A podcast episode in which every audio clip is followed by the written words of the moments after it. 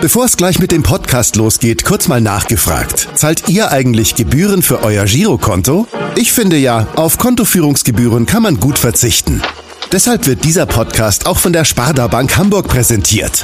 Dort gibt's nämlich das kostenlose Gehaltskonto für 0 Euro. Mein Tipp? Jetzt mit nur wenigen Klicks online oder in der Filiale zur Sparda Bank Hamburg wechseln und Gebühren sparen. Und nun geht's los mit dem Podcast. Präsentiert von der Sparda Bank Hamburg. HSV. Wir müssen reden.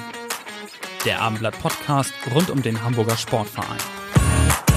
Moin, moin und herzlich willkommen zu unserer 34. Podcast-Ausgabe von HSV. Wir müssen reden. Heute ist Montag, der 25. Mai. Mein Name ist Kai Schiller und in unserer Zoom-Leitung begrüße ich zum einen meinen Kollegen Henrik Jakobs. Moin, Henrik. Moin, Kai, grüß dich. Und zum anderen begrüße ich ganz herzlich unseren heutigen Gast, mit äh, dem wir vor dem Topspiel am Donnerstag natürlich über den HSV reden wollen, aber auch sehr, sehr gut über den VfB Stuttgart sprechen können und über tausend andere Dinge. Und äh, ihr wisst das, normalerweise werden unsere Gäste an dieser Stelle immer vor den HSV-Fans vorgestellt. Das Problem ist, dass wir in Corona-Zeiten nicht so wirklich Zugriff zu den HSV-Fans haben. Aber wir haben einen Dennis Aogo-Fan gefunden, der für uns heute die Vorstellung übernimmt. Euer heutiger Gast ist tausendmal besser als Cristiano Ronaldo, meiner Meinung nach. Und auch tausendmal schöner. er ist nämlich der allerbeste Ehemann und Vater. Und ich wünsche euch viel Spaß bei dem Podcast. Ja, und wir sprechen heute ausnahmsweise nicht mit Cristiano Ronaldo, sondern mit dem früheren HSV und Stuttgart-Profi Dennis Aogo. Herzlich willkommen und moin, moin, Dennis. Moin. Da bin ich ja froh, dass ihr doch noch einen Fan gefunden habt von mir. Ja, wir mussten lange suchen, aber sind dann in deinem eigenen Hause fündig geworden. Äh, du wirst es erkannt haben, die HSV-Fans vielleicht erraten. Das war natürlich deine Frau Ina. Wir haben auch noch ein paar weitere Überraschungsgäste in der Leitung, ähm, die dir auch eine Frage stellen wollen. Und äh, bevor wir über deine ja, sehr abwechslungsreiche Karriere sprechen, müssen wir einmal kurz die Aktualität abfrühstücken. Hast du denn am Wochenende zweite Liga geschaut? Ähm, ich bin ehrlich, nein, aber ich habe natürlich die Ergebnisse verfolgt. Ja, der HSV hat, der, der HSV hat 0 zu 0 gegen Bielefeld gespielt. VfB Stuttgart, auch dein Ex-Verein, 2 zu 3 in Kiel verloren, also beide deine Ex-Clubs mit großen Problemen. Dann hast du noch einen weiteren Ex-Club, der ja, Hannover 96, 4 zu 2 gegen, äh, gegen Osnabrück gewonnen. Jetzt bleibt eigentlich nur noch die Frage, was diese ersten beiden Ergebnisse für das Aufstiegsrennen bedeuten, vor allem der HSV und der VfB Stuttgart. Oh, ähm, Im ersten Moment haben die Ergebnisse jetzt nichts direkt entschieden natürlich, aber ähm, ich glaube schon, dass beide äh, so ein bisschen äh, Probleme haben jetzt im Laufe der Saison, nicht die klare Favoritenrolle äh, einnehmen, wie man sie vielleicht vor der Saison erwartet hat. Nichtsdestotrotz sind noch, glaube ich, sieben Spieltage offen. Ähm, beide sind äh, Kopf an Kopf um den zweiten Platz. Also ich bin sehr gespannt und freue mich natürlich dann demnach auch auf das Spiel am Donnerstag. Du hast ja eben ganz ehrlich gesagt, dass du am Wochenende nicht zwei Liga geguckt hast. Also die ehrliche Nachfrage dann am Donnerstag guckst du dann schon mal rein, 20.30 Uhr? Ja, hundertprozentig. Und es ist auch dem geschuldet, dass ich am Donnerstag äh, live im Studio sein werde bei Sky. Von daher ähm, werde ich das natürlich intensiv verfolgen. Okay, also Sky hatte die ähnlich gute Idee wie wir. Wie ist das, äh, wenn du jetzt dann Stuttgart gegen den HSV als Zweitligaspiel dir anschaust? Tut das ein bisschen weh? Ja, weh würde ich vielleicht nicht sagen, aber es ist schon so, ist schon ein bisschen ungewohnt. Ich meine, wenn man jetzt äh, schon über ein Jahrzehnt irgendwie im Bundesliga-Fußball unterwegs ist, dann ist das sehr ungewohnt, wenn man das hört, dass äh, der VfB Stuttgart gegen HSV in der zweiten Liga spielt. Das definitiv, aber wir hoffen ja alle, dass sich das bald wieder ändert. Stuttgart und äh, HSV sind ja beides irgendwie ähnliche Clubs, ne? also beide große Stadt, große Tradition, große Erwartungen. Gibt es denn aus deiner Sicht der du ja nun beide Clubs sehr kennengelernt hast, auch irgendwie einen extrem markanten Unterschied äh, dieser beiden Clubs? Boah, schwierig, ja. Wenn du mich jetzt gefragt hättest, was in die Parallelen, hätte ich, hätte ich, hätte ich äh, viel, viel mehr gewusst. Was ist total unterschiedlich? Äh, bis auf die, äh, auf die, ähm, auf den Ort, äh, dass das eine relativ südlich ist und das andere sehr nördlich. Ähm, Geografie relativ wenig. Also jetzt rein sportlich von der Emotionalität, wie du schon gesagt hast, haben sehr, sehr, gibt sehr, sehr viele Parallelen. Ähm, eine hohe, hohe Form von Energie um den Verein rum. Also ähm, ja, ich habe sehr, sehr gerne in beiden Vereinen gespielt, muss ich ehrlich sagen. Vielleicht kannst du dann ja noch mal ein bisschen was zu den Gemeinsamkeiten der Vereine erzählen. Du hast gesagt, eine sehr, sehr hohe Energie, was ja aber, wenn man sich die, die aktuelle Lage anschaut, nicht immer positiv offenbar ist. Vielleicht kannst du da noch mal ein bisschen drauf eingehen, was oder warum sich diese beiden großen Traditionsclubs so schwer tun. Ja, was heißt schwer tun? Das ist immer die Frage, wo ist die Grundlage? Also wo ist die Ausgangsposition, dass man das bewertet? Äh, Fakt ist, dass beide Vereine immer mit einer großen, mit einem Rucksack der Erwartung ähm, umherlauft.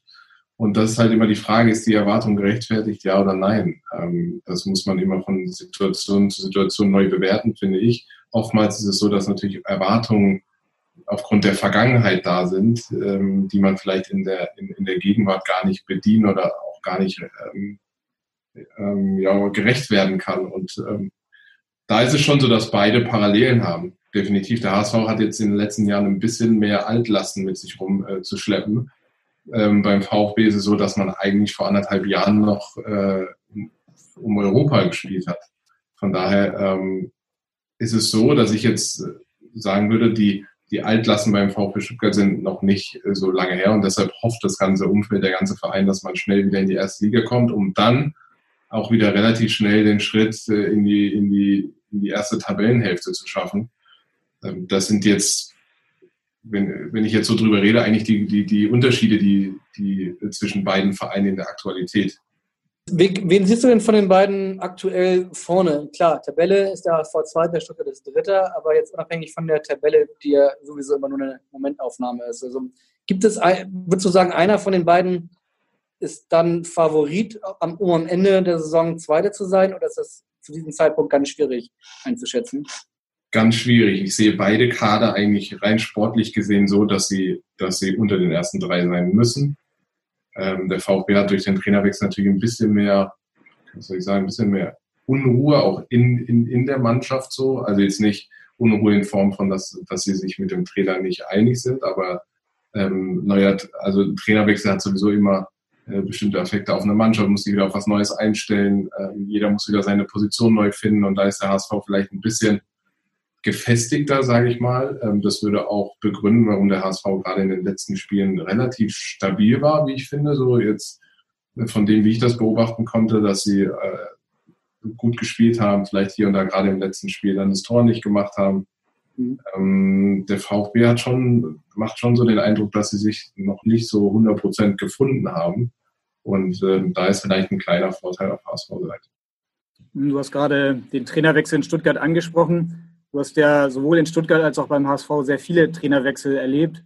Wahrscheinlich in Deutschland in den letzten 10, 20 Jahren nur Schalke 04 hat, glaube ich, häufiger den Trainer gewechselt. Den Verein kennst du auch, auch ein Ex-Club von dir.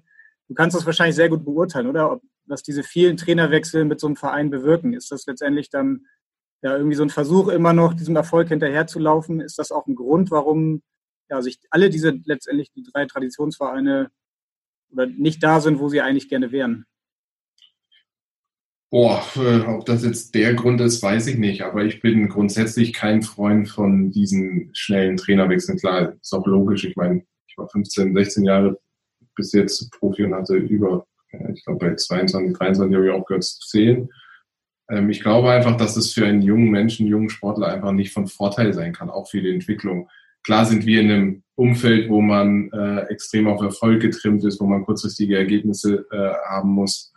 Aber irgendwie muss man auch mal einen zumindest mittelfristigen Plan zulassen und auch Zeit geben, äh, nicht nur für die Entwicklung einer Mannschaft, auch für die Entwicklung einzelner Spieler. Und das sind nun mal ganz, ganz viele junge Menschen da ähm, äh, unterwegs, die äh, auch ihre, ihr, ihr, ja, auch ihre Qualität erst entfalten müssen, sich entwickeln müssen. Und die Zeit hat man eben sehr selten nur noch. Und deshalb äh, bin ich auf jeden Fall kein Freund von diesen schnellen Trainerwechseln. Aber die Vereine erhoffen sich natürlich durch diesen Druck, durch diese Erwartungshaltung, wie du schon gesagt hast, auch immer wieder kurzfristige ähm, Erfolgserlebnisse. Ähm, ob das jetzt ausschlaggebend dafür ist, dass diese Vereine immer mal wieder ihren Erwartungen äh, hinterherlaufen, das, das weiß ich nicht. Dann bist du wahrscheinlich auch kein Freund davon, dass nach gerade mal zwei Niederlagen nach dem Neustart in Stuttgart ja schon wieder eine leise Trainerdiskussion am Köcheln ist. Ist halt irgendwie Stuttgart und wahrscheinlich wäre es in Hamburg möglicherweise ähnlich, aber ich war schon überrascht, als ich das heute, also wir kriegen immer jeden Morgen so ein Themenangebot um 10 Uhr und eines dieser Themen war dann äh, Trainerdiskussion in Stuttgart und ähm, das fand ich dann, der letzte Trainerwechsel ist ja nur noch nicht so lange her, ehrlicherweise. Ja, das ist eigentlich Wahnsinn. Also ich, ich finde das eigentlich nicht tragbar, weil es auch total unfair der Person, die man dann ja in die Verantwortung steckt, auch der Person gegenüber. Und ich weiß nicht, ob man dann immer nur ähm, den Trainer kritisieren sollte. Ähm, ich glaube, dass man dann auch oftmals einen Schritt weitergehen muss und auch die Person mehr in die Verantwortung äh, ziehen muss, die diese, äh, die die Entscheidungen getroffen haben ähm, und äh, die dann auch äh, dafür verantwortlich sind. Äh, ich, ich, an meiner Stelle, natürlich bin ich jetzt ähm, noch irgendwie aktiv und mittendrin, kann das auch gar nicht so richtig beurteilen, welche Mechanismen sind dann wirklich, wenn die Tür zu ist in so einem Büro mit Manager, Aufsichtsrat und was auch immer. Deshalb will ich das gar nicht so genau im Detail ähm, äh, bewerten, aber es ist schon so, dass man das Gefühl hat, dass äh, da ein extremer Druck auf bestimmte Personen herrscht, die dann eben ganz oft zu Kurzschlussentscheidungen äh, ähm, führen. Und gerade wenn man jetzt die Vereine sieht, die in den oberen Hälften sind, ist es schon oft so, dass die, die so ein bisschen mittelfristigeren Plan haben, die wissen, okay, auf dem Weg dahin können auch hier und da mal Schwierigkeiten kommen, aber doch an ihrem Plan festhalten, dass die ähm, schon ein anderes, ein anderes Bild auch nach draußen transportieren insgesamt. Mhm. Vor ziemlich genau einem Jahr warst du ja selbst auch in Stuttgart, hast da, glaube ich, auch zu dem Zeitpunkt schon drei Trainer in einer Saison gehabt. Kurz vor Schluss hat der VfB ja nochmal versucht, dann mit Nico Willig aus der A-Jugend, glaube ich, ähm, ja, dann die Relegation zu schaffen. Ihr habt das dann nicht geschafft. In der Relegation gegen Union Berlin, trotz deines Freistoßtores, was dann aberkannt wurde im Rückspiel. War dieser Abstieg mit dem VfB Stuttgart so der schmerzhafteste Moment deiner Karriere? Boah, das weiß ich nicht. Auf jeden Fall war er komisch, äh, muss ich sagen, weil wir waren irgendwie das ganze Jahr davon überzeugt, auch so war die Stimmung um die Mannschaft rum, dass wir genug Qualität haben und das am Ende noch schaffen werden. Ähm, man hatte irgendwie nie das Gefühl, dass es wirklich eng wird so. Und ähm, das richtig schlimme Gefühl kam erst danach. Also kurz danach war es so direkt nach dem Spiel war es so eine ganz komische, äh, äh, man, kann, man hatte gar keinen Raum für, um diese Emotionen zuzulassen. Und es kam dann ein, zwei Tage später, dass man das Ganze dann realisiert hat, was da eigentlich passiert ist.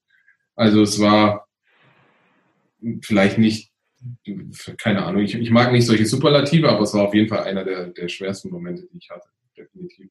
Weil es auch so unerwartet war. Ich meine, wir sind in die Saison gestartet, eigentlich mit dem Ziel, um Europa zu kämpfen. Wir hatten davor ein super Jahr mit Taifun Korkut, der dann ja, wie du gesagt hast, nach ein paar Spieltagen ähm, dann schon entlassen wurde. Ähm, und äh, ja, wir sind mit ganz anderen Zielen angetreten und dass es dann so hinten raus so eng wurde, hätte niemand für möglich gehalten. Das klingt ehrlicherweise ein klitzekleines bisschen wie aktuell gerade Werder Bremen. Ne? Also die sind ja auch ja. in die Saison gestartet und haben gesagt, also wenn alles zusammenpasst diese Saison, sind wir eigentlich einen Ticken besser als letztes Jahr und da haben wir schon ein bisschen um Europa mitgespielt und eigentlich könnten wir es dieses Jahr schaffen. Und eigentlich glaubt immer noch so niemand, dass Werder Bremen wirklich absteigen kann. 100 Prozent und da, ich, ich bin auch hier und da mit äh, mit dem einen oder anderen Spieler von äh, Bremen in Kontakt und gebe ich dir zu 100% recht, die Parallelen sind definitiv da und da muss man vorsichtig sein, das sage ich ihm dann auch immer. Vorsicht zu glauben, dass man äh, qualitativ doch eigentlich zu gut dafür ist, ist, ist, ist wirklich sehr, sehr gefährlich. Und äh, ich bin sehr gespannt, weil äh, für Bremen wird das definitiv ein harter Kampf bis zur letzten Sekunde. Wir haben eben schon mal dein Freistoßtor angesprochen mit deinem linken Fuß. Den kennen die HSV-Fans ja auch noch sehr gut. Beim HSV hast du auch mal, ich glaube in Trier war das, ein ähnlich schönes Freistoßtor geschossen. Und äh, es gab beim HSV ja auch noch andere gute Linksfüßler. Und äh, einen haben wir ausgegraben, der wollte dir auch noch was mit auf den Weg geben. Hallo Dennis, der Rafa hier. Wie geht's, Junge? Ich kann mich noch sehr gut erinnern, wann äh, der Dennis äh, ja, bei uns in die Kabine gekommen äh, ist zusammen mit Petropa, glaube ich, von Freiburg gekommen.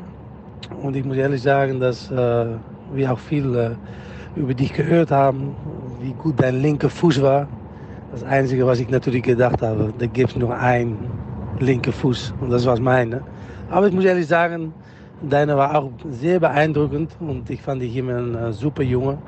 Und äh, ja, die wollen, dass ich dich eine Frage stelle, aber ich will einfach nur sagen, es hat viel Spaß gemacht, mit dir zusammen zu spielen. Du bist ein äh, super Typ und äh, ich hoffe, es äh, geht dir sehr, sehr, sehr gut. Tschüssi! Ja, Tschüss. unverkennbar. Raphael van der Vaart, einer der besten Linksfüßler äh, in der HSV-Geschichte. Ja, war mit Sicherheit eine schöne Zeit damals, oder? Mit ihm zusammen, äh, mit Spielern wie Mladen Petric. Gute Erinnerung, oder? Ja, super Erinnerung. Also mit ihm äh, habe ich ja nicht äh, so lange gespielt, aber äh, als ich da kam, als ich kam aus Freiburg, war er natürlich einer derjenigen, äh, wo ich den typischen Moment hatte, du kommst in die Kabine und siehst dann Raphael van der Vaart, einer so der Superstars. Äh, war ich schon sehr ehrfurchtig und ähm, ich würde mir niemals anmaßen, mich meinen linken Fuß mit seinem linken Fuß zu vergleichen. Ähm, ist auch nicht so. Und äh, ich glaube auch statistisch äh, würde das klar für ihn sprechen. Also auch wenn mein linker Fuß vielleicht nicht der schlechteste ähm, ist oder war, äh, habe ich daraus viel, viel zu wenig gemacht. Und Rafa ist das beste Beispiel, was man mit einem guten linken Fuß machen kann. Ich glaube, er war immer gefährlich bei Standards, Abschlüssen. Klar hat er auch eine andere Position gespielt, aber es hat mir auf jeden Fall große Freude gemacht, mit ihm zu spielen ähm, und äh, freut mich natürlich, äh, dass ich mal wieder was von ihm gehört habe. Mhm, dein äh, erstes Tor für den HSV hast du ja nicht mit dem linken Fuß geschossen, sondern ich glaube mit dem rechten Fuß. Kannst du dich noch erinnern, gegen wen das war und wann das war? Mein erstes gegen Bremen, oder dann? Mhm. Ja. Vorlage Heumin Son. Ja, hast du den, den Spielzug noch vor Augen? Kannst du den vielleicht einmal nachschildern? nee, so genau vor Augen nicht. Ich weiß nur, dass ich so halb Brust, halb Hand den mitgenommen habe und dann mit rechts ins lange Eck geschossen habe. Aber genau wie es vorher war, weiß ich nicht mehr. Dein Namensvetter Dennis Diekmeyer hat äh, die Flanke quasi geschlagen. Dann war so ein bisschen Kuddelmuddel im, im, im Fünfer. Son zu dir, glaube ich, irgendwie, du mit der Brust, wie du schon sagst. Die Hand habe ich da nicht gesehen. Natürlich nicht. Und äh, hm. dann, war, dann war er irgendwie drin. 2-1 war es, glaube ich. Endstand 3-2. Also war ja. jetzt nicht unwichtig. Ja, ich glaube, in dem Spiel habe ich sowieso ein ganz ordentliches Spiel erwischt. Irgendwie habe ich dann noch ein Tor vorbereitet gehabt. Es war einer der coolen Derbys, glaube ich. Le leider eins der wenigen coolen Derbys, muss man sagen. Ja. Aber darüber wollen wir jetzt nicht zu lange reden im HSV-Podcast. Du bist 2008 zum HSV gekommen aus Freiburg. Ähm, wenn wir richtig informiert sind, und wir werden gleich die Quelle preisgeben, dann wolltest du aber eigentlich schon ein Jahr vorher den SC Freiburg verlassen. Stimmt ja, das? Richtig.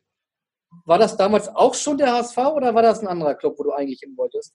Hm, oh, das ist eine gute Frage. Ich glaube, es war damals Stuttgart sogar, wenn ich mich nicht täusche. Ah, okay, das ist ja lustig. Und hat aber nicht geklappt, weil da jemand dich überredet hat, dann doch noch mal ein Jahr dran zu hängen. So hat er es gebildet. Das, ja, stimmt das? Stimmt auch. nämlich, wer war's? Robin Dutt. Hallo, äh, Dennis, hier spricht Robin Dutt. Wir hatten ja in Freiburg eine wunderbare, schöne Zeit miteinander. Ich erinnere mich immer wieder gerne zurück, auch an taktische Gespräche mit dir und frage dich jetzt, wie siehst du es in Corona-Zeiten bei Geisterspielen? Müsste die Taktik einer Mannschaft vor dem Hintergrund der nicht vorhandenen Atmosphäre angepasst werden, je nach Spielstand oder nicht? Oder spielt das keine Rolle?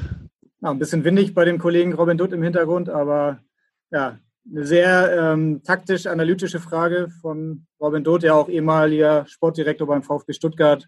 Vielleicht wird er auch ähm, ja, am Donnerstag das Spiel verfolgen. Was sagst du zu seiner Frage? Geisterspiele, taktische Einflüsse, was denkst du? Also erstmal möchte ich äh, äh Robin Doth danken. Es freut mich auf jeden Fall auch von ihm mal wieder was zu hören. Da habe ich echt schon länger nicht mehr gesehen und auch gesprochen. Und äh, auch nochmal an der Stelle äh, vielen Dank für sein Vertrauen damals. Das habe ich ihm so direkt noch nie sagen können, auch weil man sich äh, relativ selten gesehen hat und ich ja auch in der, keine Ahnung, als junger Bursche siehst du ja viele Dinge immer anders. Aber er hat mich in der Zeit ähm, da übernommen in Freiburg, als ich äh, ja, sportlich nicht mehr so erfolgreich war. Ähm, ich hatte ja einen extrem steilen Aufstieg damals mit 17 und dann aber auch unter Volker Finke relativ schnell dann auch wieder bin ich auf dem Boden der Tatsachen gelandet. Und äh, er hat mir da wirklich, als er gekommen ist, das Vertrauen geschenkt, hat gesagt, ich baue auf dich, äh, ich baue, also wir, wir haben das und das vor und er hat alles eingehalten es hat super funktioniert. Also vielen Dank nochmal an die Stelle, falls, ähm, äh, falls Sie auch hier zuhören. Und ähm, zur Frage, boah, die, die kann ich fast gar nicht beantworten. Die ist so, äh, die ist schwierig, weil ich glaube jetzt nicht, dass es taktisch äh, ähm, äh, was, dass man da was verändern sollte aufgrund der Atmosphäre. Ähm, also ich kann die Frage nicht wirklich beantworten, muss ich ehrlich sagen. Also ich als Trainer würde jetzt taktisch nicht große Veränderungen vornehmen, nur weil ähm, die Atmosphäre eben eine andere ist. Also wenn ich jetzt das Gefühl habe, ähm, hohes Pressing würde bei der und der Mannschaft ähm, äh, gut sein, dann ist es unabhängig jetzt von der Atmosphäre. Ich würde taktische Einstellungen immer abhängig machen von der psycho psychologischen Verfassung eines Gegners. Also ich würde die Psychologie immer mit einspielen lassen. Das heißt, in welcher Situation ist mein Gegenüber, wie könnte er sich gerade fühlen und was würde dazu führen, dass ähm, der Gegner vielleicht ähm, gerade in der Anfangsphase, wenn man das und das macht, dass er eher an noch mehr an Selbstbewusstsein verliert, als dass es ihn größer macht. Das sind so Dinge, die ich immer in meine taktischen taktischen äh, äh, Analysen oder Vorbereitungen mit einfließen lassen würde. Ich habe tatsächlich mal eine Frage, äh, nicht an dich, Dennis, sondern an Henrik. Du warst ja gestern beim Spiel im Volksparkstadion, dem ersten Geisterspiel im Volksparkstadion. Ich war letzte Woche in Fürth und ich fand ehrlicherweise das Geisterspielerlebnis gar nicht so schlimm, wie ich es mir vorgestellt habe. Wie war das gestern im Volksparkstadion? Ist ja ein bisschen größer als in Fürth. Ja, also mir hat von der Kulisse natürlich überhaupt nicht gefallen. Dazu kam, dass es ziemlich zugig war. Also ich hatte das Gefühl, dadurch, dass die Fans fehlten, zog da ein ziemlicher Wind noch über die Ränge. Ähm, die ganze Kulisse, da kann ich mich überhaupt nicht dran gewöhnen. Und gerade in so einem großen Stadion wie im Volkspark macht das wirklich keinen Spaß. Gerade am Anfang, wenn die Mannschaften reinkommen. In Hamburg, da lebt der, ja, das Stadion lebt einfach von der Atmosphäre. Und äh, fußballerisch, taktisch fand ich es aber total interessant, weil man dann, wenn man oben sitzt, äh, sich das Spiel doch irgendwie anders anguckt. Man ist noch stärker auf dem Spielgeschehen und kriegt dann eigentlich gar nicht so mit, was drumherum passiert. Und ich habe eigentlich das Gefühl, dass der HSV damit ganz gut klarkommt, dass ihm das gut liegt. Es schon eine, eine sehr spielstarke Mannschaft ist, die sich ähm, dann vielleicht noch stärker auf ihr Spiel konzentrieren kann. Und gerade im eigenen Stadion, ähm, wenn es dann vielleicht gegen kleinere Gegner geht, äh, kann ich mir vorstellen, dass das ein Vorteil für den HSV ist, wenn dann diese, diese, diese in dem Fall vielleicht eher ein hinderliches, eine hinderliche Atmosphäre von außen kommt. Gestern kann man mit Sicherheit sagen, das hat Dieter Hecking auch gesagt, wenn da die Fans da gewesen wären, gerade so in dieser Schlussphase, hätte da, glaube ich, schon nochmal eine andere Energie entstehen können, vielleicht nochmal ein anderer Druck, den Spieler vielleicht nochmal ein bisschen mehr gepusht hätte, auf dieses entscheidende Tor zu gehen. Aber insgesamt auf jeden Fall spannend, fußballerisch, taktisch. Ähm, von der Kulisse her hat es mir überhaupt nicht gefallen. Dennis, äh, hast du dich mittlerweile als TV-Zuschauer an Geisterspiele irgendwie gewöhnt oder oder kann man sich daran nicht gewöhnen? Natürlich ist es nicht optimal, aber die Frage ist immer, ähm, bin ich jetzt bereit, mich kurzfristig darauf einzustellen und ähm, ähm, auch mich daran zu gewöhnen, Anführungszeichen, oder bin ich eher dafür, dass gar nicht gespielt wird. Und wenn man die beiden Dinge eben nebeneinander legt, dann bin ich völlig offen und freue mich trotzdem auch Fußball zu sehen und äh, ja und auch solche Sachen, es hat ja auch gewisserweise, wie du schon vorhin gesagt hast, ein paar äh, Vorteile. Man hört auf einmal, was die Leute sagen. Das kann ja auch nochmal einen anderen Eindruck sein für jemanden, der eigentlich da gar keinen, der sowas noch nie mitbekommen hat. Also klar, Fußball ohne Fans ist nicht dasselbe und ist langfristig auch definitiv nicht wünschenswert. Aber aufgrund der Situation finde ich es völlig in Ordnung, auch mal andere Sachen zu sehen, über andere Sachen zu sprechen, als den ganzen Tag, wenn man eine Kiste anmacht, da dass äh, nur Corona hier und infizierten Zahlen da und so viel sind gestorben hier und da. Also ich finde, auch gesellschaftlich ist es wichtig, Themen zu bieten, die einfach so ein bisschen Spaß machen und einen auf andere Gedanken bringen. Robin Dutt hat äh, eben gerade, hat mir ja gehört, äh, gesagt, dass er gerne mit dir über Taktik gesprochen hat. Wir haben noch einen Trainer von dir gefunden, der offenbar auch äh, ganz gerne mit dir über Taktik philosophiert hat. Ähm, ein HSV-Trainer.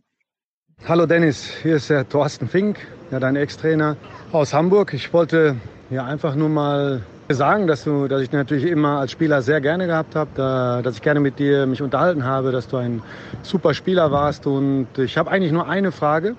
Und zwar möchte ich eigentlich nur wissen, was du so nach deiner Karriere vorhast, weil du ja immer schon ein bisschen selbst viel reflektiert hast. Und ich glaube, dass du auch ein guter Trainer wärst. Und ja, äh, möchte ich gerne mal wissen oder vielleicht äh, Sportdirektor oder bleibst du im Fußball überhaupt?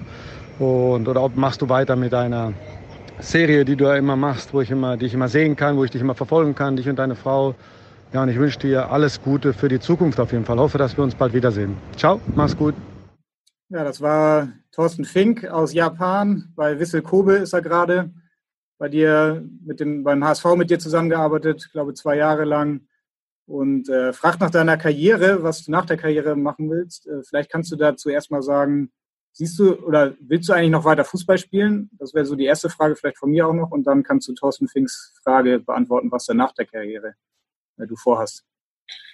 Ähm, also äh, ich, ich, ich würde gerne noch spielen, ja, muss aber passen. Also ähm, und ich glaube auch, dass äh, die ganze Gesamtsituation äh, das Ganze ein bisschen schwieriger macht bzw. gemacht hat. Ähm, ich habe ja schon mal erwähnt, dass ich äh, vor dieser Corona-Geschichte eigentlich schon auf dem Weg ins Ausland war. Kannst du ähm, welches Land? Nein. Okay. und äh, ja, deshalb, also es muss passen und äh, wenn nicht, ähm, dann nicht. Das wäre sehr schade, aber ähm, ich finde, dass es, es muss, es muss am Ende auch nochmal so ein bisschen auch Spaß machen und das Gefühl haben, auch mit der Familie, meine Frau ist jetzt nochmal schwanger. Und ähm, da muss man auch gucken. Und ich glaube, Corona hat uns auch gezeigt, dass gerade medizinische Versorgung und ähm, das muss in dem Land, äh, wenn es dann das Ausland wird, auch wirklich äh, so sein, dass man sagt, okay, man hat keine Bauchschmerzen mit seiner ganzen Familie, mit der schwangeren Frau, ähm, dann irgendwo hinzureisen. Also ähm, deshalb, das ist so ähm, Status quo und ähm, ich will den Fußball zu 100 Prozent erhalten bleiben. Ähm, hab da, wie der Thorsten Fink schon sagt, äh, natürlich mir auch schon seit Jahren Gedanken und wie kann es auch weitergehen, was ist auch noch abseits des Platzes.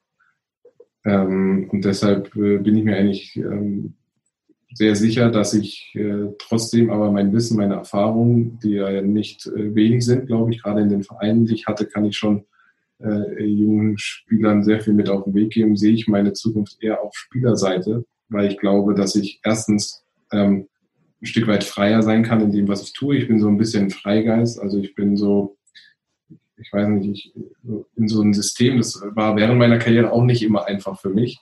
Ähm, dann immer so äh, klar gesagt, du musst jetzt das und das und das und das machen. Also ich, ich habe schon das Verlangen, danach nach meiner Karriere auch ein Stück weit Freiheit ähm, äh, zu haben und und ähm, ich arbeite unglaublich gern mit Menschen zusammen. Äh, mich interessiert die Psychologie des Menschen. Ähm, was braucht ein junger Mensch, um sich zu entwickeln, was muss in seinem Umfeld sein, was soll nicht so sein. Das sind halt alles Erfahrungen, die ich gemacht habe in den letzten Jahren.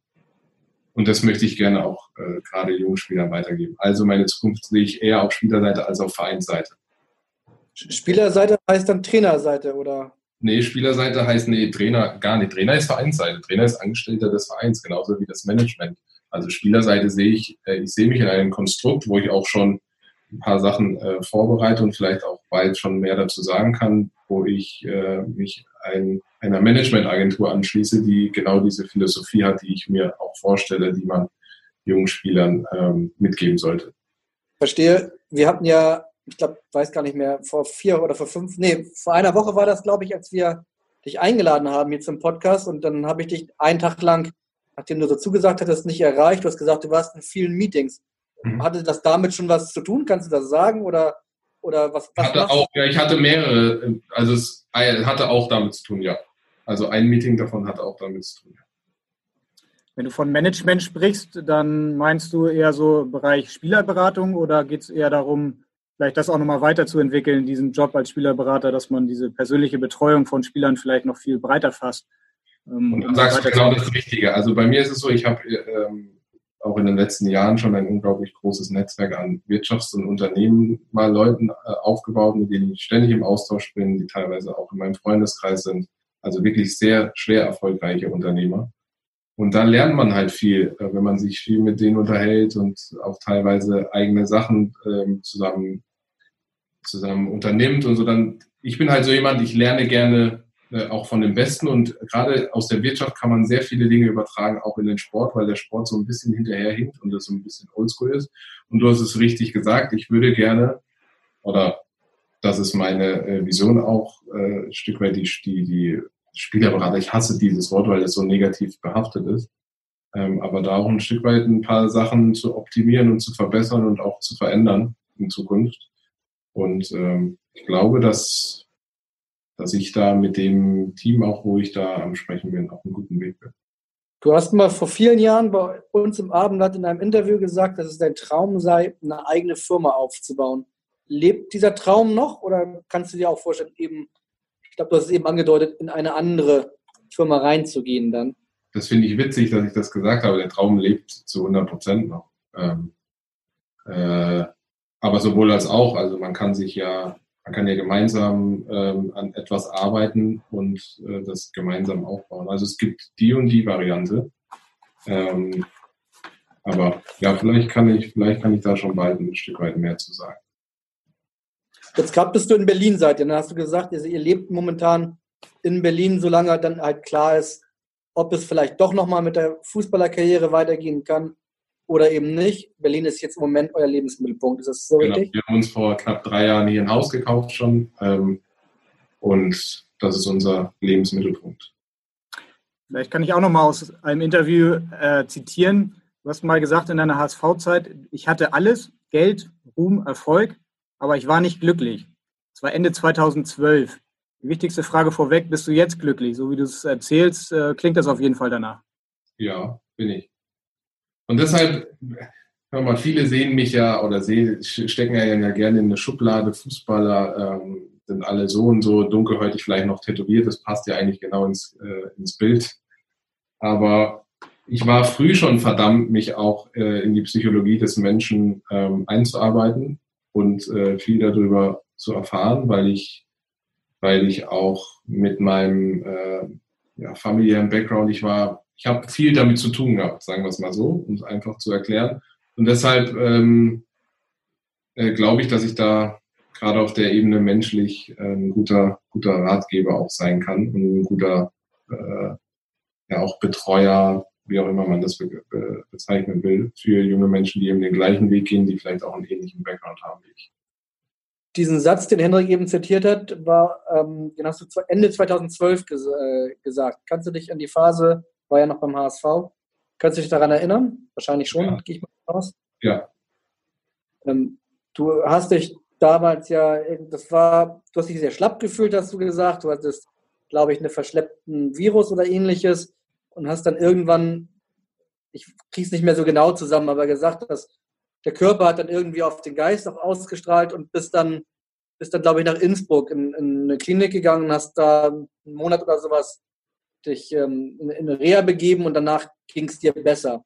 Ähm, kannst du besser denn jemals zuvor, habe ich sogar, glaube ich, mal gesagt, als ich dann wiederkam. Sag nochmal, besser denn je oder was hast du Denn jemals zuvor, ja, glaube ich, habe ich gesagt, als ich wiederkam. Okay, Ka kannst du vielleicht äh, detaillierter jetzt heute sagen, was da los war oder habe ich das eigentlich schon alles so gesagt, wie es war? Du hast es so gesagt, verschleppt?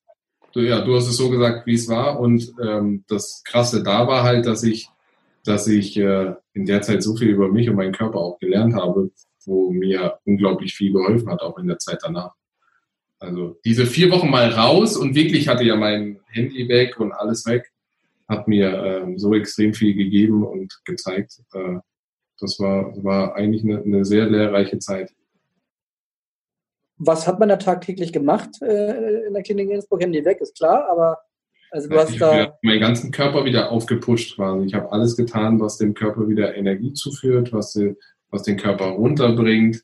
Ich habe da, das weiß ich auch noch, ich habe da sogar so eine Art Körpertherapie gemacht, wo man so einen gewissen Bezug zu sich und seinem Körper bekommt, zu seinem, zu seinem Ich. Und das war, das war so ein krasser Moment, weil ich danach das erste Mal so richtig ähm, bei mir war. Es hört sich jetzt, es ist eigentlich nicht der richtige Ort, um über solche Themen zu sprechen, glaube ich. Aber es war, es war wirklich krass, weil ich mich so auf eine andere Art kennengelernt habe, dass ich danach das erste Mal in meinem Leben, jetzt hört so, richtig gespürt habe, was, wie es sich anfühlt überhaupt, pures Glück zu empfinden, unabhängig von äußerlichen Dingen, die um einen rum passiert, ob du jetzt Erfolg hast oder was du hast, oder das ist völlig uninteressant, sondern Glück zu spüren, weil du voll bei dir warst, weil ich so, weil, weil ich mein, mein, weil ich den Zugang zu mir selbst gefunden habe. Und hast ihn seitdem auch nie wieder verloren? Also du hast dadurch Techniken. Auch, das ist ja das, du, du, Das ist ja leider so, das Hamsterrad holt dich immer wieder ein. Aber das Gute ist, wenn du einmal weißt, wie du diesen Zustand, äh, in den Zustand kommst, dann kannst du dich relativ ähm, gut wieder selbst regulieren. Und äh, deshalb war das so lehrreich, weil, weil ich dieses, das war was, damit hätte ich mich ja als, jetzt müssen wir mal vorstellen, wie alt war ich 2012?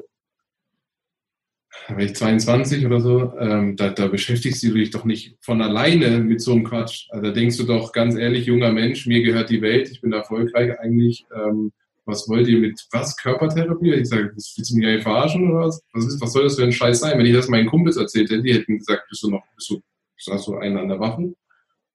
Und da war ich halt so ein bisschen gezwungen, weil ich mich körperlich so scheiße gefühlt habe. Das heißt, ich habe mich einfach mal darauf eingelassen. Und ähm, die Erkenntnis war einfach unglaublich. Deshalb manchmal muss man, muss der Leidensdruck hoch genug sein, bevor man sich dann so äh, auch auf eine andere Ebene weiterentwickelt. Hm, es war ja in deinem letzten Jahr beim HSV. Du hast dann in der Rückrunde ja, haben wir eben noch gehört, zwei Tore gemacht auch, deine ersten beiden damals Bundesliga-Tore für den HSV. Hatte diese Zeit äh, sportlich irgendwie Einfluss auf deine Leistung und dass dir das auch sportlich geholfen hat?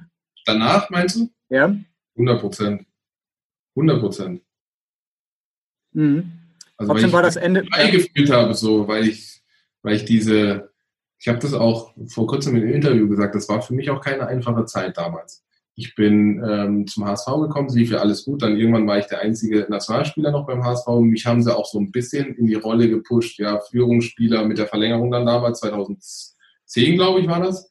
War ich ja bei der WM und dann wollte man mich so ein bisschen auch nach vorne schubsen, so in die erste Reihe. So äh, unser Nationalspieler, Führungsspieler, bla.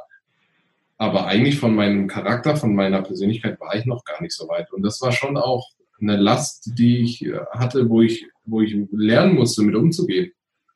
Und ähm, danach, als ich da wiederkomme, war, hatte ich halt das Gefühl, das ist alles selbstgemachte Last. Also dieser Druck von außen, von dem man ja immer so gerne spricht, ist eigentlich nur Druck, den man sich selber aufbürgt. Ähm, ist einfach nur eine Sache der, der Perspektive, wie du an die Sache rangehst. Und ähm, deshalb äh, war das wirklich eine sehr, sehr lehrreiche Zeit für mich.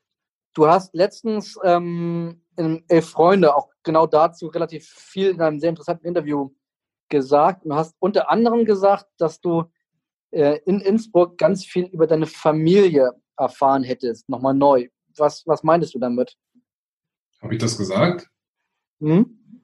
Du hättest viel über deine Familiensituation gelernt und hättest viel aufgearbeitet. So war das ja. Zitat. Okay. Ähm, ja, weil ich halt, äh, wie ich vorhin schon gesagt habe, mich intensiv mit mir als Person äh, auseinandergesetzt habe oder auseinandersetzen musste. Also ich habe ja, das habe ich auch schon ein paar Mal gesagt, keine äh, total einfache Kindheit gehabt. Äh, sind ein paar Sachen passiert, die nicht so schön sind für einen jungen Menschen. Und da hatte ich halt einfach noch ein paar Themen auch äh, aufzuarbeiten. Und ähm, da habe ich halt in der Zeit wirklich mich mit vielen Sachen beschäftigen können, dürfen. Und ähm, davon zähle ich teilweise heute noch, weil, äh, weil wann hat man schon mal die Chance, wirklich in dem Alltag, wo wir alle von A nach B hetzen, um irgendwelche Sachen zu erledigen oder noch erfolgreicher zu sein, sich wirklich vier Wochen Zeit nehmen zu können, um sich mit, mit sich selbst auseinanderzusetzen. Und ähm, deshalb war das eine, eine sehr lehrreiche und wichtige Zeit für mich. Sehr lehrreich war für dich mit Sicherheit dann auch der Abschied vom HSV. Der war ja nicht ganz so schön. Dazu hat noch jemand eine Frage, den ich gestern in der Unabsteigbar getroffen habe. Und äh, den hören wir hier. Hallo Dennis, hier ist Mario von der Unabsteigbar. Wollte dich mal fragen, warum du damals den HSV verlassen hast. Das war Mario Drifte, der Wirt, der unabsteigbar. Gestern nur mit ganz wenigen Fans das Spiel geguckt. Und ich dann bald wieder mit richtig Alarm und äh, frag nochmal nach deinem Abschied vom HSV. Ja, da hätte man äh, Thorsten Fink mal fragen können, der, der ja auch schon äh, gerade eben sich gemeldet hat. Es war leider keine schöne äh, Gesamtsituation, finde ich. Ähm, auch schon so oft erzählt. Äh, damals haben wir ja zu Hause verloren. Ähm, es war relativ Anfang der Saison. Ähm, Thorsten Finger damals, glaube ich, drei Tage freigegeben, äh, mhm. weil er gesagt hat, ich will euch erstmal nicht mehr sehen. Ähm, und in den drei Tagen bin ich damals äh, mit meiner äh, damaligen Freundin nach äh, Mallorca geflogen, wurde von einem Leserreporter von hinten am Flughafen fotografiert und schon war die Story geschrieben, ähm, wie ich denn nach so einer Niederlage als Führungspersönlichkeit auf die Idee käme, nach Mallorca ähm, quasi zum Party machen, zum Ballermann fliegen könnte. So wurde die Geschichte erzählt. Was natürlich absoluter Quatsch war, das habe ich auch schon hundertmal ähm, versucht ähm, aufzudecken. Im Nachhinein, okay, kann man vielleicht, kann man vielleicht ähm, erwartet haben. Ich war aber auch ein junger Mensch und auch vielleicht hier und da manchmal ein bisschen trotzig.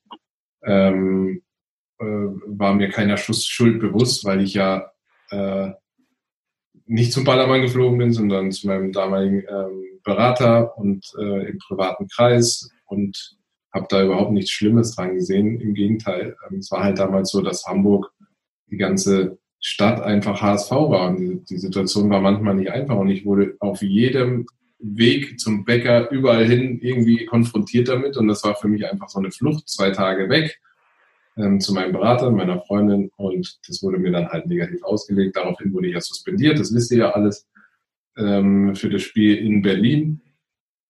Und ähm, das hat mich dann auch zum Nachdenken gebracht, habe mit meinem Management gesprochen, weil ich das Gefühl hatte, dass in der Situation ein Buhmann gesucht wurde und es schon so ein langsam schleichender Prozess war, dass dass man mir so durch die Blume gesagt hat, ja, eigentlich wollen wir dich so langsam hier irgendwie äh, von der Gehaltsliste haben. So das Gefühl hatte ich zumindest, ob so war, weiß ich nicht.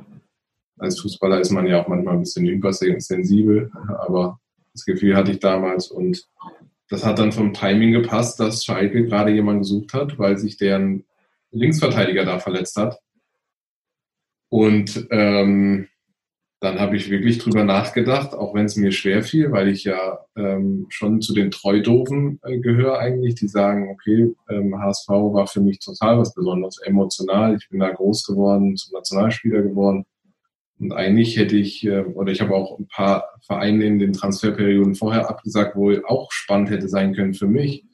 Aber für mich war das eben was Besonderes und, äh, und ich wollte eigentlich äh, am besten ähm, für immer da bleiben. Aber das Gefühl, was mir da gegeben wurde, auch schon die Wochen davor, war eben so, dass es mich zum Nachdenken gebracht hat. Und ähm, ich nicht das Gefühl hatte, ich hatte ja auch in dem Spiel, was wir damals 5-2 zu Hause verloren haben, auch nicht von Anfang an gespielt. Also ich war auch nicht mehr unumstritten. Und ähm, dann kam eben die Möglichkeit mit Schalke, es war nochmal eine neue Herausforderung für mich. Ich hatte die Möglichkeit, Champions League zu spielen. Das war dann so, dass ich sie dass ich, dass ich das fast schon machen muss. Ich kenne natürlich die Mallorca-Geschichte. Was ich aber ehrlicherweise nicht wusste, ist, dass das tatsächlich den, An dass das sozusagen den ganzen Stein ins Rollen gebracht hat, Doch. dass du daraufhin äh, dann ein halbes Jahr später oder wann das auch immer war, den Verein verlassen hast. Das, das war mir so. Das war zwei Wochen später. Wow, dann habe ich jetzt die ganzen. Gut, ist lange her, aber das ist doch krass eigentlich, oder? Ja, kurz danach, also Mallorca, dann die Woche drauf wurde ich ja suspendiert, zusammen mit Thomas Rincon. Genau, das hat man erst später festgestellt, dass der, das hat man ein paar Tage später festgestellt. Ja, genau, aber die Story war geschrieben, war ich wieder nur alleine. Klar. Ähm, genau, und ein, da wurde ich suspendiert und ich glaube in der Woche drauf oder zehn Tage danach war ich weg. Und stimmt eigentlich die Geschichte, dass Thorsten Fink, der ja eigentlich eben eine ganz nette Nachricht dir geschickt hat, dass der eigentlich zu dir gesagt hat, wenn ich ganz ehrlich bin, wollte ich eigentlich auch nach Mallorca an dem Wochenende. So sieht's aus. Ich wollte es vorhin vielleicht nicht direkt sagen, aber ich mag ihn unglaublich gerne als Mensch, ne? Weil wir, keine Ahnung, mit ihm ist immer witzig und fachlich, muss ich auch nochmal sagen, bevor ich jetzt kurz dann auch was Negatives über ihn sagen muss. Ähm, fachlich war er einer der wenigen von diesen 23, von dem ich wirklich das Gefühl hatte, dass ich was Neues gelernt habe, weil er hat damals versucht, so dieses Guardiola-Style äh, bei uns in Hamburg ähm, Ich erinnere mich. Mhm. Und da habe ich so viele neue Denkansätze bekommen, wo ich vorher nie drüber nachgedacht habe, als Linksverteidiger auch, wie kann man das, die Rolle dann noch ausüben mit von innen spielen und nicht nur, weißt du, da habe ich ganz viele neue Dinge gelernt, die ich vorher noch nicht hatte und auch danach äh, nicht mehr hatte. Aber ähm, da war schon so, dass ich richtig angepisst war, weil ich bin zurückgekommen und das hat er mir wirklich gesagt und äh, hat das auch noch so ein bisschen spaßig gesagt. Das war für mich natürlich dann, okay, wow, du sagst das zu mir, du wärst auch fast gegangen. Das war nur, weil irgendwas dazwischen gekommen ist und nach außen aber heißt, ähm, kann man nicht machen, weil als Führungsspieler muss man, hat man Vorbild und da habe ich gesagt, okay, das ist nicht so charmant. Ne? Und äh, hat natürlich alles dann dazu beigetragen, dass ich die Entscheidung getroffen habe, dass ich den HSV dann verlassen will. Mhm. Thorsten Fink war dann ja auch nicht mehr so lange HSV-Trainer, wo er dann entlassen wurde. Es gab zwischendrin immer mal wieder Gerüchte, ob du möglicherweise zum HSV zurückkommst. Ich glaube 2016 das letzte Mal, als Dietmar Beiersdorfer dann wieder interimsweise Sportchef wurde und zusammen mit Klaus-Michael Kühne dann einen neuen Kader zusammengestellt hat. Gab es da mal die Möglichkeit tatsächlich? Beiersdorfer hat dich ja damals auch schon aus Freiburg geholt. Ähm, wie konkret war es wirklich? Die Möglichkeit gab es eigentlich nie wirklich. Äh, ich habe es aber, äh, sagen wir es mal so, ich habe es auch ein paar Mal aktiv versucht. Das kann man jetzt in der Situation, in der ich bin, ganz offen und ehrlich sagen. Ich hätte mir natürlich, ich hätte mir gewünscht, auch mal wieder zurückzukommen. Ich weiß nicht, der HSV habe ich auch immer gesagt, ist für mich ein, immer noch äh, sehr besonders, war eine sehr besondere Zeit und ich hätte gern wieder äh, beim HSV gespielt, nur ähm, ja, ich das auch nicht erwünscht. Da muss ich eine Geschichte erzählen und jetzt mal, mal sehen, ob wir die gleiche Erinnerung an diese Geschichte haben. Als du bei Schalke warst, hat in der Saison bevor sie abgestiegen sind, bevor der HSV abgestiegen sind, hat der HSV ja ein ganz wichtiges Spiel auf Schalke gehabt und das war, das muss äh, dein letztes, kurz vor deinem Abschied aus Schalke gewesen sein. Du hast nicht gespielt, warst auf der Tribüne. Der HSV hat in der 90. Minute ein Tor geschossen, ähm, wo die Flanke so halb im Aus war, halb nicht im Aus war. Ich glaube, Lasogga hat das Tor dann gemacht. Und ich erinnere mich, dass wenn man die Rolltreppe dann so runterfährt, da gibt es ja so eine Mittelempore, da gab es ein paar Fernseher und als Journalist ist es ja meistens so, dass man in der 90. Minute äh, schon runtergeht, um dann rechtzeitig in der Mixzone zu sein. Und wir haben auf dieser Mittelempore dieses Tor gesehen. Wir waren sozusagen nicht mehr auf der Tribüne und du warst nicht im Kader damals und warst mit uns Hamburger Journalisten auf dieser Mittelempore.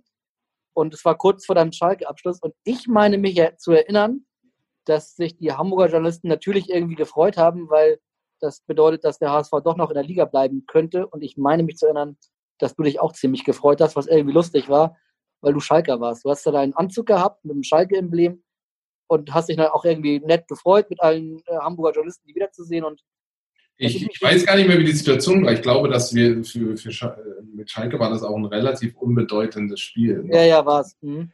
Und äh, klar, habe ich auch. Also Warum? Ich meine, für, die, für uns hatte das, wenn ich mich wirklich richtig erinnere, keine, keine große Bedeutung mehr für irgendein internationales Geschäft oder sowas.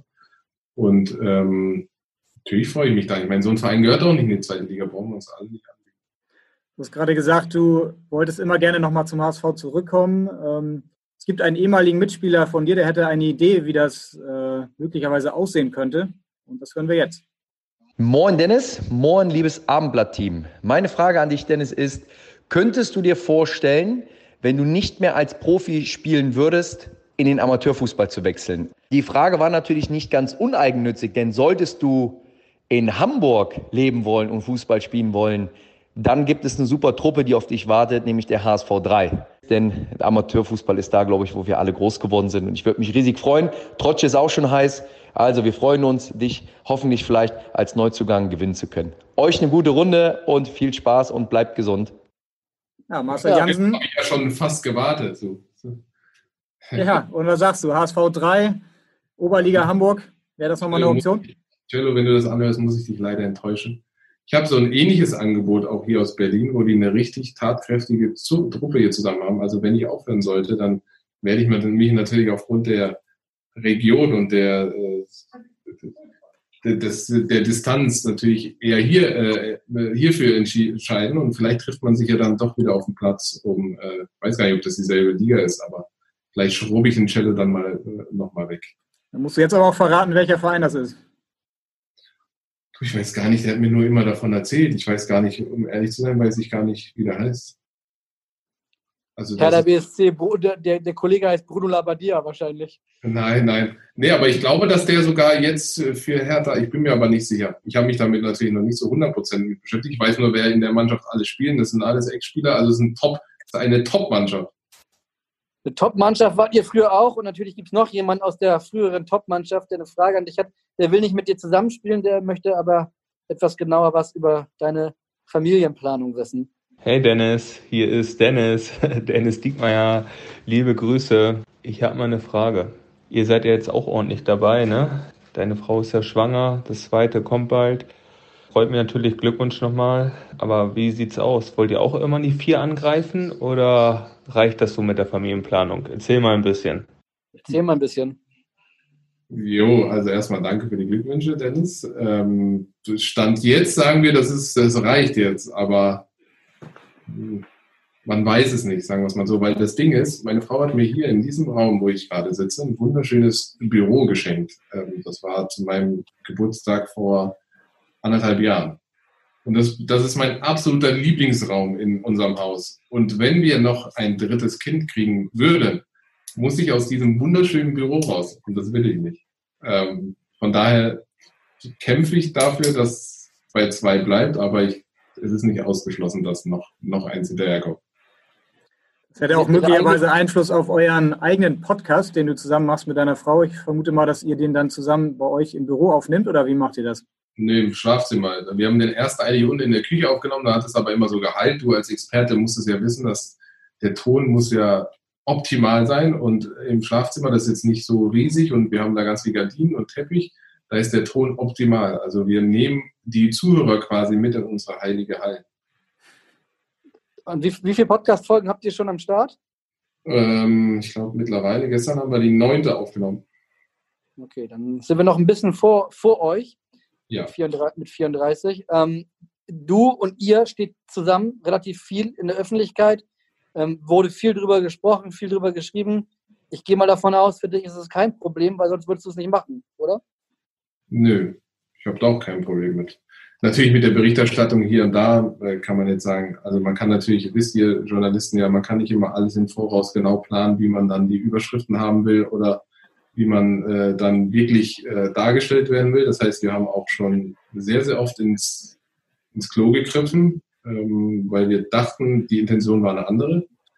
Aber insgesamt machen wir das natürlich auch, weil wir diese, dieses Mysterium von Leben eines Profis und äh, des Familienlebens, weil ja keiner irgendwie auch Einblicke gewährt, auch so ein bisschen, ja, wie soll ich sagen, Einblicke zu gewähren und aufzuräumen, dass, dass auch wenn es äh, materialistisch vielleicht auf einem anderen Niveau ist, wie vielleicht bei der Masse, aber eigentlich genau das Gleiche ist. Und ähm, das ist so ein bisschen die Intention dahinter.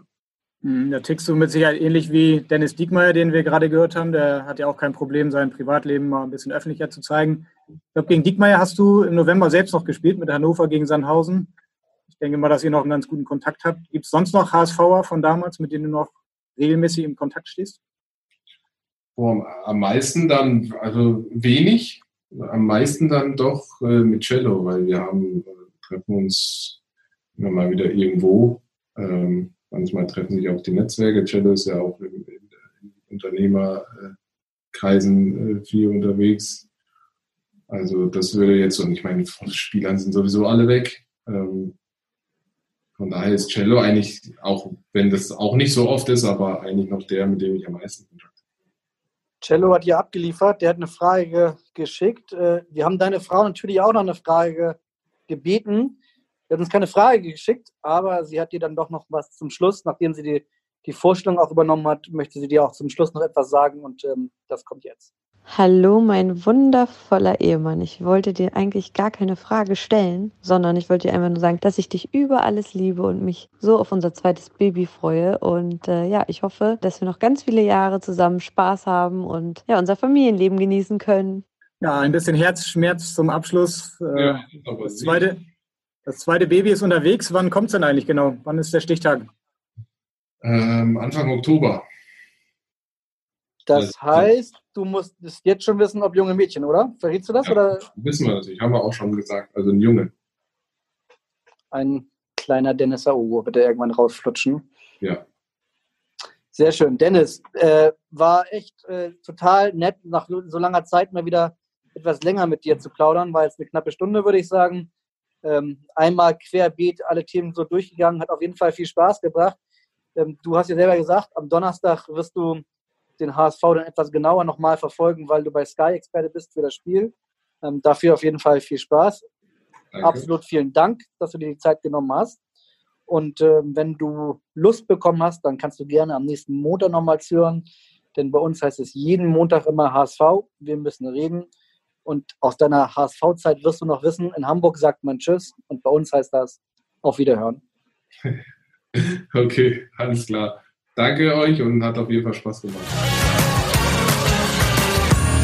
Weitere Podcasts vom Hamburger Abendblatt finden Sie auf abendblatt.de slash podcast.